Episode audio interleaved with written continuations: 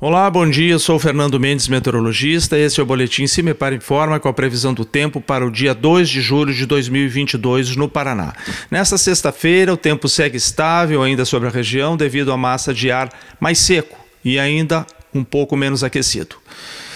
Em relação às temperaturas mínimas, esfria um pouco mais, a expectativa é entre o sul, Campos Gerais e região metropolitana, mas o frio já diminui. No decorrer da tarde, o sol predomina e favorece para uma elevação mais significativa das temperaturas se comparado a quinta e a sexta-feira.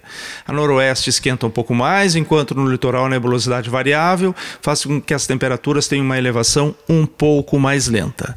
A temperatura mínima está prevista para General Carneiro, com 7 graus centígrados, enquanto que a máxima na região de Umuarama, com 28 graus centígrados.